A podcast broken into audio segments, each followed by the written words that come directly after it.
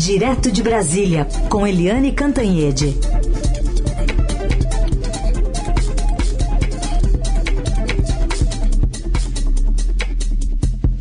Oi, Eliane, bom dia. Bom dia, Heisen, Carolina, ouvintes. Bom dia, Eliane. Bom dia também ao nosso convidado, ex-juiz, ex-ministro. Sérgio Moro está conosco para participar aqui nos próximos minutos de uma entrevista no Jornal Dourado. Ministro, bem-vindo.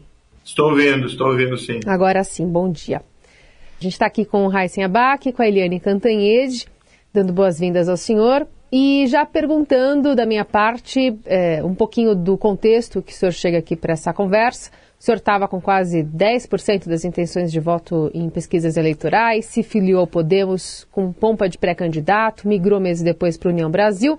E apesar de ter colocado o nome à disposição da legenda, o partido tem dito que não tem planos de, de disputar o Planalto. Então, se o senhor tivesse que resumir para o brasileiro que começa a olhar agora para esse cenário político de campanha, como é que o senhor explica esses últimos meses da sua vida e as suas escolhas?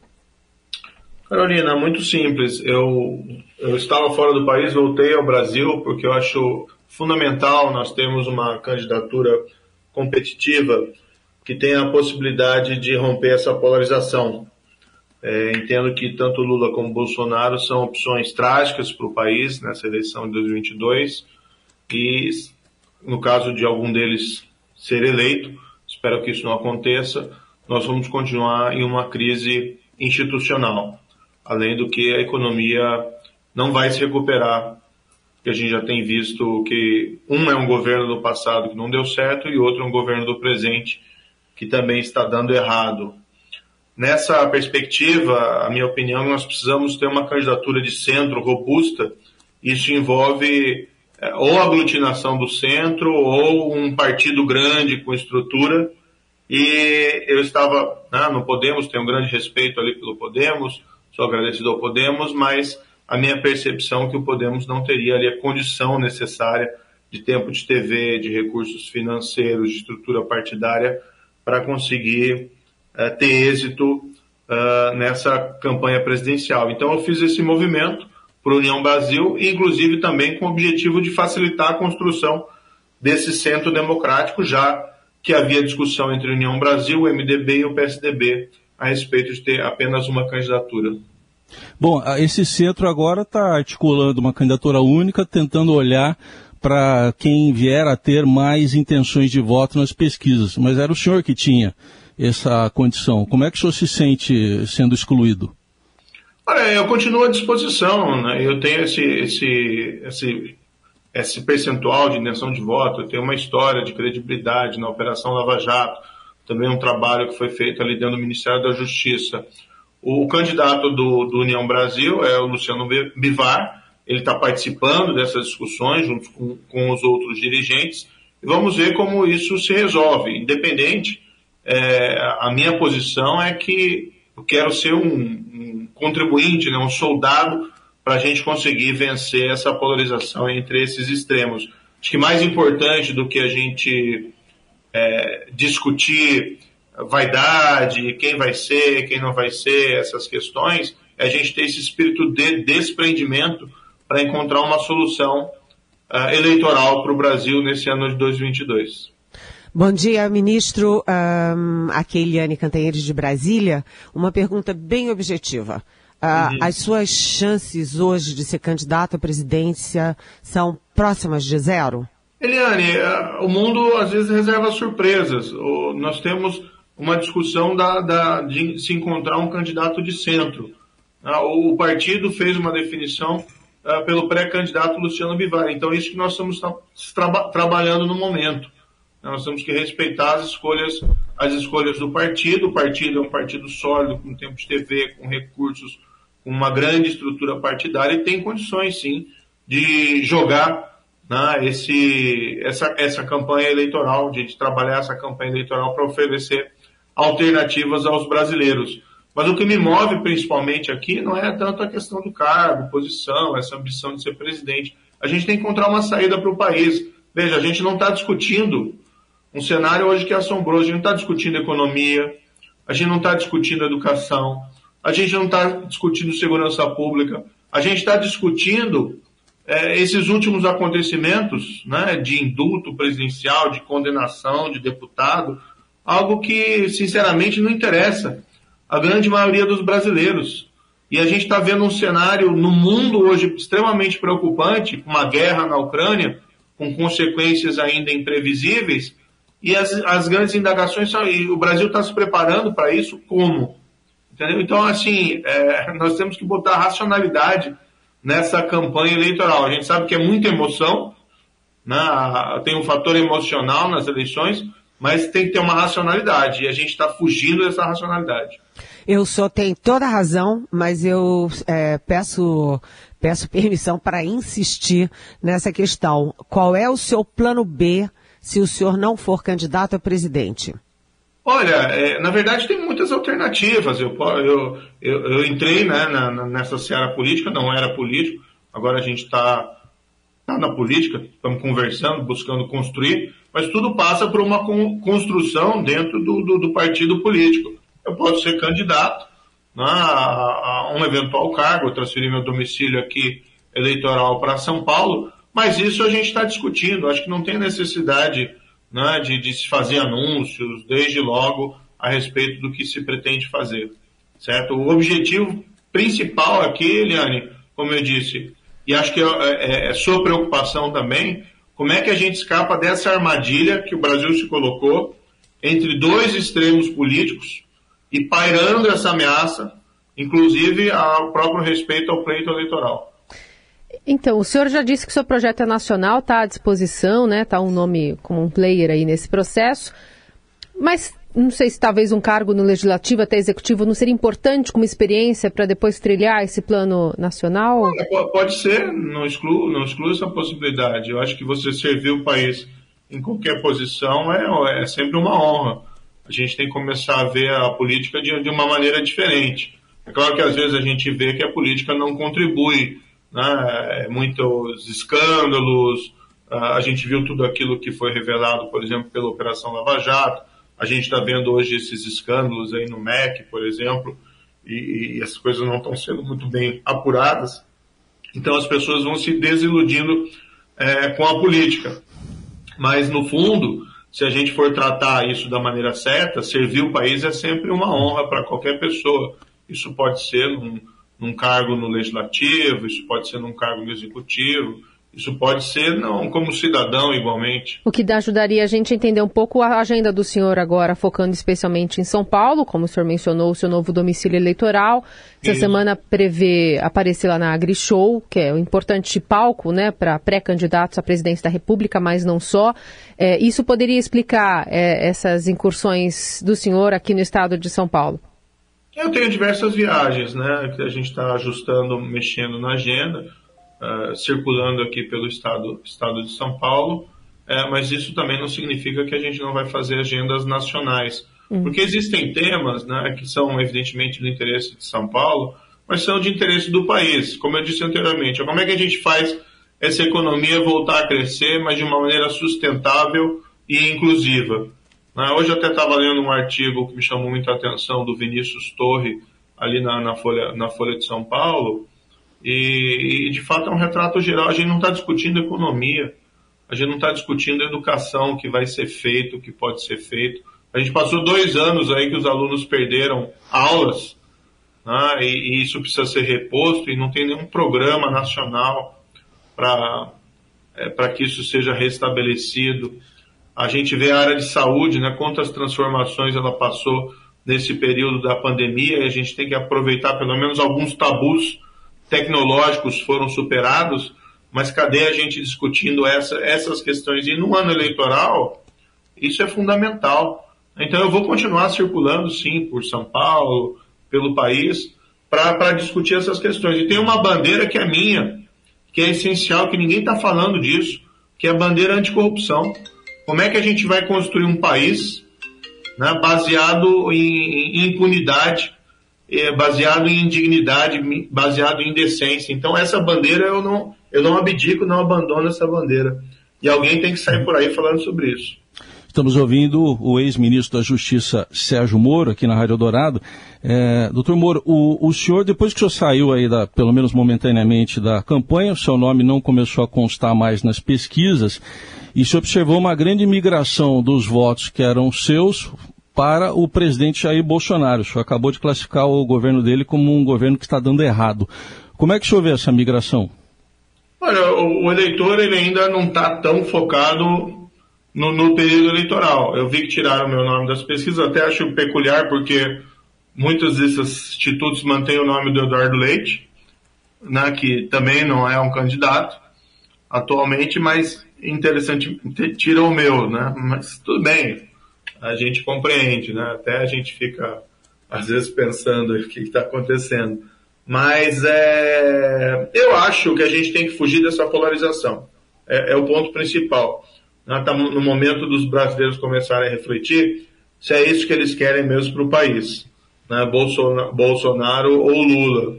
Eu, particularmente, tenho dificuldades em exercer um juízo de preferência em relação a qualquer outro. espero que nós tenhamos uma candidatura alternativa né, de centro, estruturado, que seja um, um centro moderado na política, mas que seja forte e firme nos princípios, para que a gente consiga escapar dessa, dessa armadilha que a gente entrou em 2022. Quando eu, o meu nome sai das pesquisas, é natural, os, os, os meus é, eleitores, vamos dizer assim, eles se dividem, alguns é, voltam, né, pensam ali em votar em Bolsonaro, outros pensam em votar para, para outros candidatos, isso é um movimento natural. Agora, é, ministro, o senhor mesmo acabou de dizer né, que o Brasil está muito focado hoje, nesse momento, nessa crise institucional é, criada, aliás, é, pela condenação de, uma, de um personagem né, muito atípico como Daniel Silveira. Uh, o senhor que estava dentro do governo, o senhor, portanto, já conhece um pouco, eh, não apenas do estilo, mas também da própria personalidade do presidente Bolsonaro. Eh, até onde o presidente pretende chegar quando ele desautoriza, ele ataca, confronta o Supremo Tribunal Federal?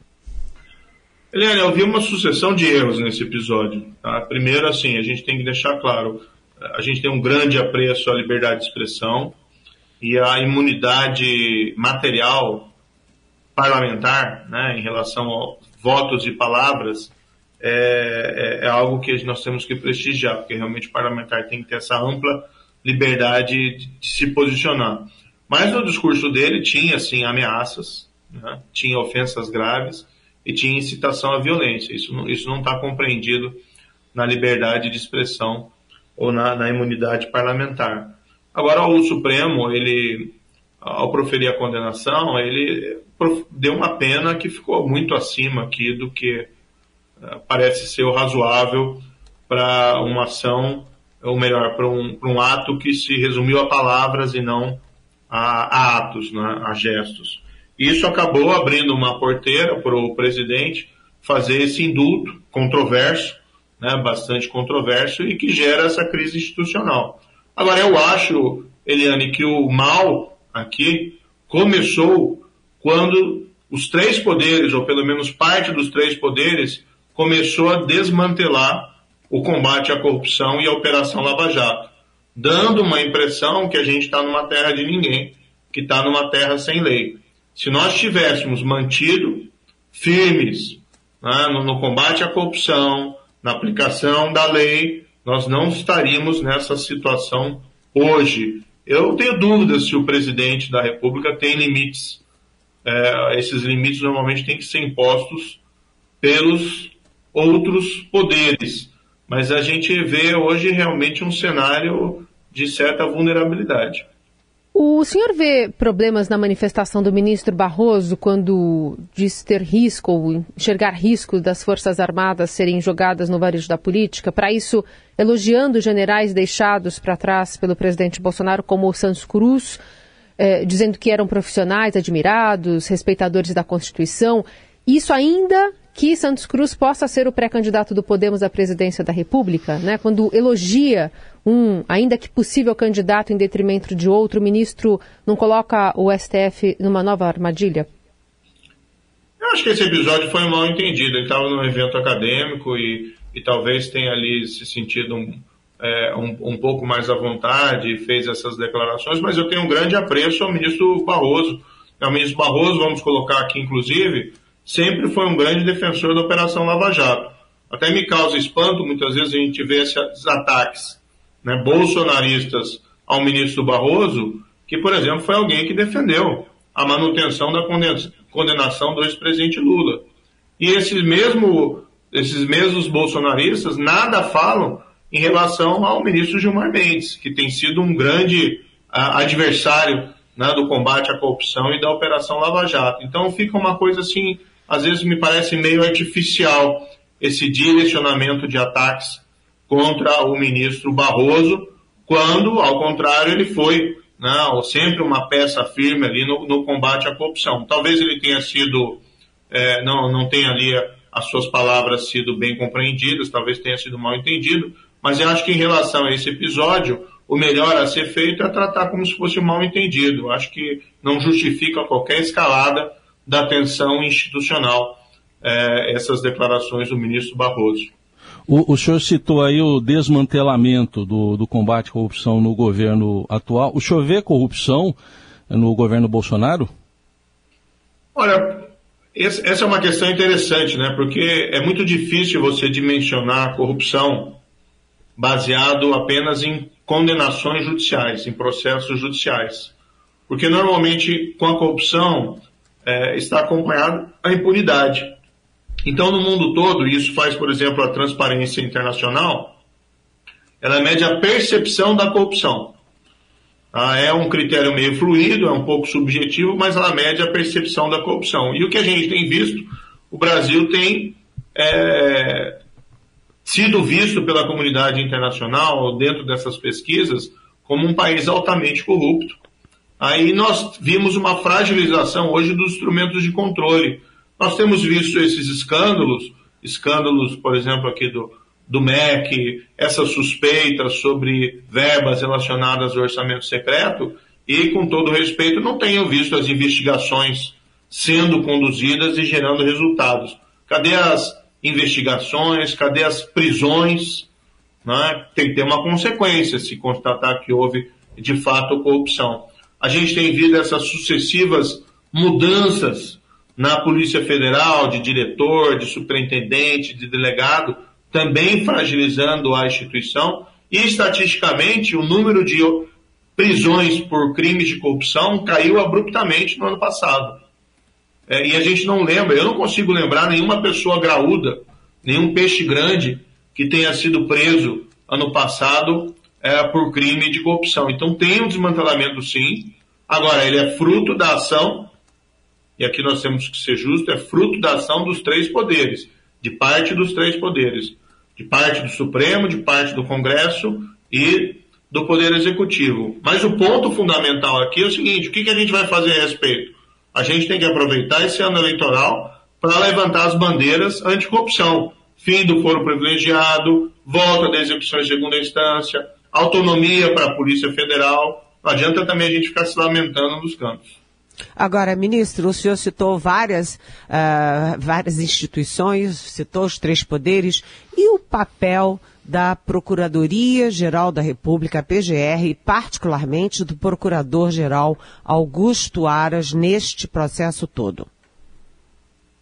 Olha, é o, o Augusto Aras, quando ele foi nomeado, ele não tinha uma tradição, não tinha uma, um currículo, dizer assim, uma pessoa qualificada juridicamente, isso, isso não se nega, mas ele não era alguém que tinha uma, um currículo de realizações em, em processos é, envolvendo crimes de corrupção.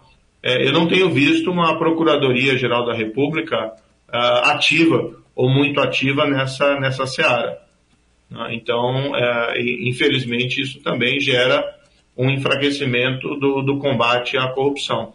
Talvez nós precisássemos aqui discutir uh, melhorar os mecanismos institucionais para que a gente tivesse uma escolha do Procurador-Geral da República realmente baseada em alguma espécie de lista tríplice, aquela lista tríplice que os próprios procuradores da República fazem a meu ver, seria um mecanismo que tem os seus efeitos colaterais negativos, mas é, tem muito mais efeitos positivos do que negativos. A Acho CPI da Covid, o resultado, né, aquele, aquela montanha de documentos, provas, mensagens, etc., da CPI da Covid, aquilo tudo virou pó, ministro?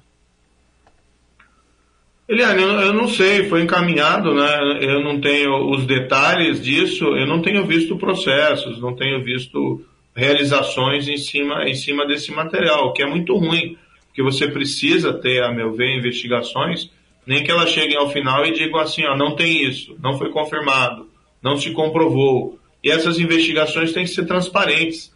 As pessoas criticam, né? Alguns criticam muito a Lava Jato, mas a Lava Jato deu uma absoluta transparência para as investigações e para as ações penais, porque as pessoas têm o direito de acompanhar não só o que os governantes fazem, e os governantes às vezes se desviam, mas também o que a justiça faz em relação aos maus feitos dos governantes. Aí é com essa luz do dia, com transparência, que a gente consegue aumentar o controle da população sobre as ações dos nossos governos e mesmo da ação da nossa, sobre a nossa justiça. A gente não tem visto hoje nem transparência, a gente não tem visto resultados de investigação. Infelizmente, nós retrocedemos muito e é importante que nesse ano eleitoral as pessoas tenham ciência disso e isso é importante uma pauta não só para o executivo, mas uma pauta para o legislativo.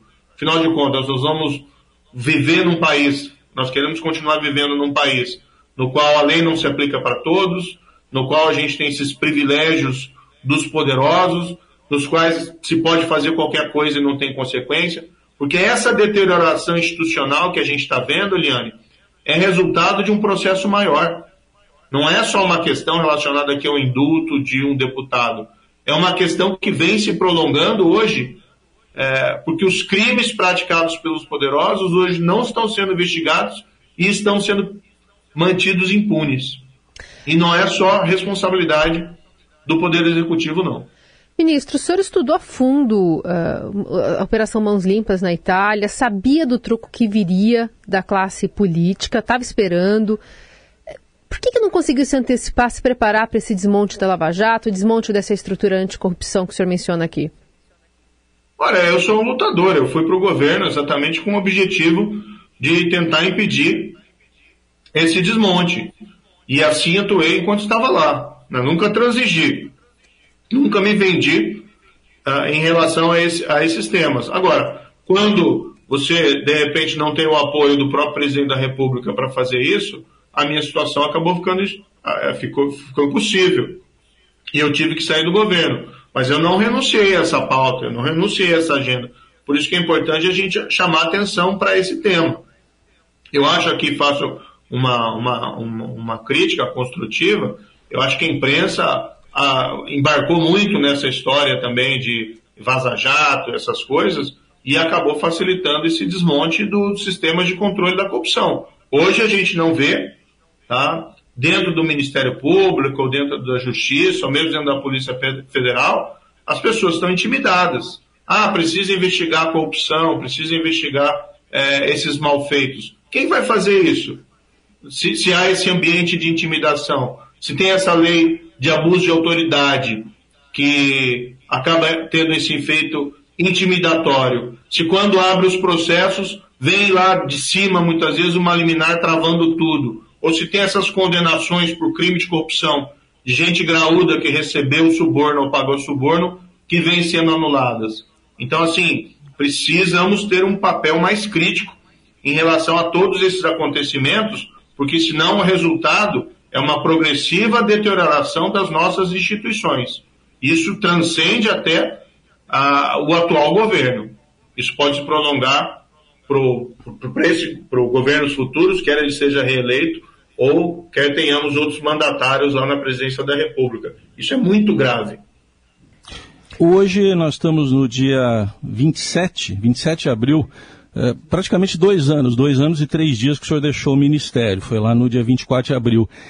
A, a, sua percepção de que a coisa não andava no governo, como é que ela foi se construindo? Não, não foi de uma hora para outra, né, ministro? O senhor chega a se arrepender de ter ido para o governo acho que Bolsonaro? Eu já falei sobre esse tema diversas vezes, até escrevi um livro, né? Vou recomendar aqui Sérgio Moro contra o sistema da corrupção. O que eu quero mesmo aqui, viu, é olhar o futuro. Como é que a gente sai dessa armadilha? Primeiro, ponto número um, precisamos ter uma candidatura de centro que seja moderada, um centro moderado na parte política, sem extremismos, um centro reformista, disposto a fazer as reformas que o Brasil uh, volte a crescer, mas um centro também que apresente integridade, isso é fundamental. Uh, a gente às vezes pergunta, ah, mas uh, como é que tem voto, né? Como é que você... Se você não, não transparecer honestidade, se você não transparecer verdadeira mudança, você não vai atrair é, o eleitorado. Então precisa ter um compromisso, e isso que eu defendi ali é, na minha pré-candidatura, a gente precisa ter compromisso também com uma pauta ética. Fim da reeleição, fim do foro privilegiado, volta da execução em segunda instância. E com essas grandes reformas que são essenciais para a gente voltar a ter emprego, para a gente voltar a ter crescimento econômico, para a gente voltar a ter a, as condições do governo de prestar os serviços de educação, de saúde. Ou seja, tem muito a ser feito. Esse é o primeiro ponto. Segundo ponto, a população tem que despertar para a necessidade é, da importância do legislativo, da eleição dos seus representantes. Tem que fazer uma verificação do histórico né, de quem está no poder para ver que tipo de pauta que essas pessoas defenderam, como é que elas se posicionaram e apostar naquelas pessoas que fizeram certo e reprovar as que fizeram errado. Em relação a pessoas novas que entram, da mesma forma, verificar esse histórico que vai acontecer. A gente tem muito, o Brasil é um país muito forte, né? uma economia robusta, mas a gente fica abusando da sorte em cometer esses sucessivos erros e o tempo do Brasil vai passando. E o que é pior, há um cenário internacional extremamente preocupante tá? em decorrência dessa guerra da Ucrânia, que vai ter muita consequência. Ministro, eu queria saber se no caso do Podemos lançar o general Santos Cruz, seu aliado nos últimos anos, né, como candidato ali, é, enfim, a, a, ao Palácio do Planalto, a, a sua saída para a União Brasil e a pré-candidatura de Luciano Bivar impediriam o senhor de declarar apoio ao general? O candidato da União Brasil, vamos deixar muito claro, o pré-candidato é Luciano Bivar né, e evidentemente está comprometido com a candidatura, com a pré-candidatura do, do, Luciano Bivar. Tem um apreço ao general Santos Cruz, não sei se de fato o Podemos vai seguir esse caminho e se ele também irá aceitá-lo. Agora, é importante ter uma candidatura que seja competitiva. Né? É importante que o Podemos, se ele for para esse caminho, dê as condições reais tá? para que o, o general possa ser um candidato é, dentro desse cenário e não alguma coisa assim é, apenas é, na aparência. Né? Ele é um olha o ato falho, eu... olha o ato falho, ministro. O senhor falou Podemos, o partido do Luciano Bivar e o seu partido é a União Brasil. Não, eu falei, não, eu estava falando do Podemos, é que se, se ele lançar o, de fato o General Santos Cruz, que uhum. o Podemos dê as condições necessárias para que tenha uma candidatura competitiva. E o senhor não citou, durante a entrevista, o senhor não citou uh, o nome do João Dória, nem o nome da Simone Tebet, nem o Ciro Gomes, que é um pouco mais distante, mas também se coloca como alternativa à polarização. Uh, quem o senhor acha hoje, que critérios o senhor acha hoje, além da questão subjetiva, da integridade, etc., que critérios objetivos eh, devem ser considerados para a escolha do candidato ou candidata e qual desses nomes o senhor acha mais forte? Olha, Eliane, eu não falei porque você não, não tinha perguntado o nome deles, né? Vou fazer essa, essa observação. Mas quando o senhor fala em, na unidade de centro, a união e tal, é, o senhor poderia pelo menos ter citado, né?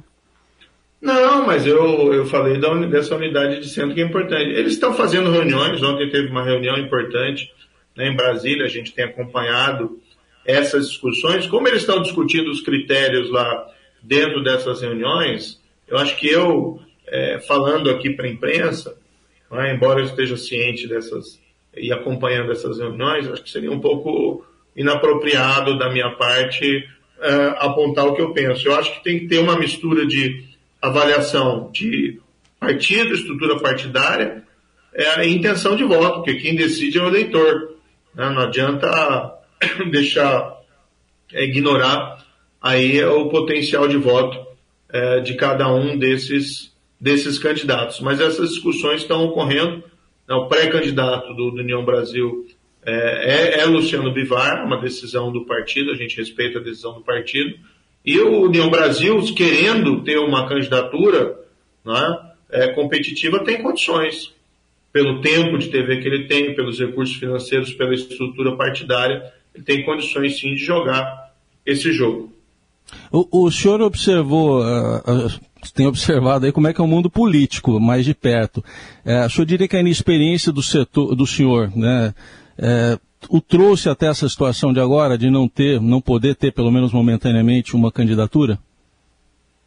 Não, eu não estou preocupado, não estou com essa ansiedade toda em relação a essa candidatura. Eu sou uma pessoa movida não por cargos, mas pelos meus princípios. Eu coloquei né, o, o meu nome como pré-candidato dentro do Podemos, mas eu fiz uma constatação objetiva de que para que essa pré-candidatura pudesse ter chances de êxito, precisaria ter um partido maior ou precisaria ter uma união.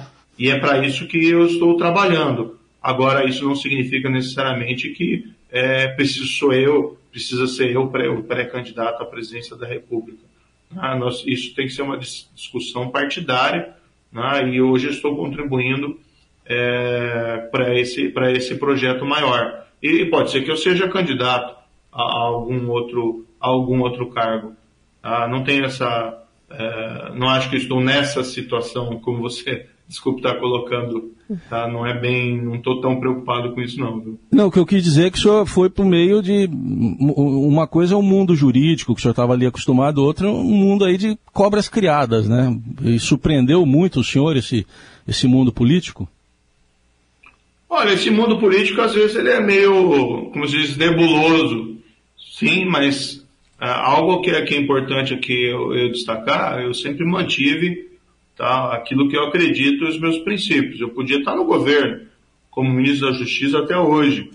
Podia estar lá, ter sido dedicado pelos, pelo presidente como ministro do Supremo. Eu preferi ser fiel àquilo que eu acredito e também aquilo que marcou a minha carreira na Operação Lava Jato, integridade e honestidade. Então não vou trair isso né, por conta de, de obtenção de cargo ou coisa parecida. Uhum. Então a gente precisa construir uma política diferente nesse país se a gente quiser ir adiante mesmo. Né? Porque concordo, a gente não pode demonizar a política, tá? Uhum. mas a gente precisa construir uma política diferente, uma política baseada em palavra, uma política baseada em princípios, uma política que volte àquela ideia de que no fundo o governo tem que ser para o bem comum e não para o bem de poucas pessoas ou do bem dos próprios políticos. Então é isso basicamente o que me move e isso é, é o motor, por exemplo, da minha decisão de dar esse passo atrás para a gente construir algo mais sólido para conseguir vencer essa polarização. Porque senão é, não, não, não adianta fazer isso é, sem se a gente não tiver uma base sólida para fazer essa realização. Muito bem. E tem gostado de morar em São Paulo? Sim, sim, sim, sim, sim.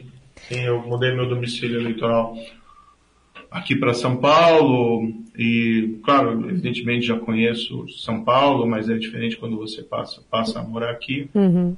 É, um, é um mundo diferente, mas tem também muita similaridade. E as pautas, a São Paulo, né, como centro econômico uh, do país, uh, muitas das pautas são comuns. O, o que, que as pessoas querem? As pessoas querem viver a sua vida com dignidade, uhum. querem ter um emprego, querem trabalhar e o, e o, e o paulista tem muito disso, né? A dedicação dele ao trabalho.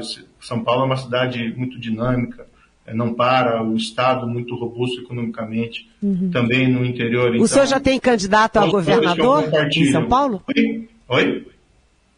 Desculpe. O senhor já tem candidato ao governador de São Paulo? Se eu já tenho candidato a governador, ah, essa é uma decisão partidária, né? O União Brasil, ele, ele apoia a, reeleição, a eleição do, do governador Rodrigo Garcia e devemos seguir essa, essa posição. Muito bem, ex-ministro da Justiça e Segurança Pública e juiz Sérgio Moro conversando conosco aqui no Jornal Eldorado. E Muito até obrigada. Faço aqui uma observação, viu? É importante, nesse cenário nacional, manter São Paulo é, nas mãos de um político de centro. Alguém que não seja um subordinado nem de Lula nem de Bolsonaro. Eu acho que essa é uma pauta importante também para o país. Doutor Moro, obrigada pela conversa. Até a próxima. Obrigado, hein? Até mais, então. Obrigada. Lembrando que a gente está ampliando um pouquinho aqui o, o Jornal Dourado, né? Se estendendo por conta dessa entrevista com o ex-juiz Sérgio Moro, né? Tentando entender um pouquinho melhor essa via alternativa, ou uma tentativa dele de é, ser, quem sabe, o nome do União Brasil para candidato, né? Para disputar as eleições agora em outubro como presidente da República, como candidato a presidente. A gente volta já já com um balanço da Eliane Cantanhede por aqui, a partir do que disse o ex-juiz. Na verdade, a gente vai fazer isso agora, Eliane Cantanhede. Você, você traz para gente, então, essa sua impressão sobre o que disse aqui o, o, o ex-ministro, dizendo que o mundo, às vezes, reserva surpresas. Quem sabe ele ainda vai ser o candidato. Olha, Carolina, tem uma regra uh, nas candidaturas que é o seguinte: uh, ninguém admite de véspera que pode jogar a toalha, né? Veja a Simone Tebet, ele, ela bateu na tecla o tempo inteiro que não seria vice, que não seria vice, ou se é candidata a presidente ou não. Mas todo mundo sabe que em algum momento ela pode rever essa decisão. Veja o Eduardo Leite, né? Não serei candidato ao governo do Rio Grande do Sul, não serei, não serei já está revendo, quer dizer, é, faz parte da política, você não joga a toalha antes do tempo. E o ex-ministro Sérgio Moro, ele admite disputar outro cargo. Quem admite disputar outro cargo é porque sabe e já tem consciência de que as condições dele de candidatura à presidência são improváveis. Improvável em política nunca é impossível né, mas que estão, uh, a margem que ele tem é muito pequena. Agora, o discurso do Moro é um discurso muito mais de princípios, é um discurso mais no campo da ética, no campo uh, da, da reconstrução do país, no campo da economia, da igualdade, da educação, do que é, um discurso na, na base da disputa disputa eleitoral e na disputa política.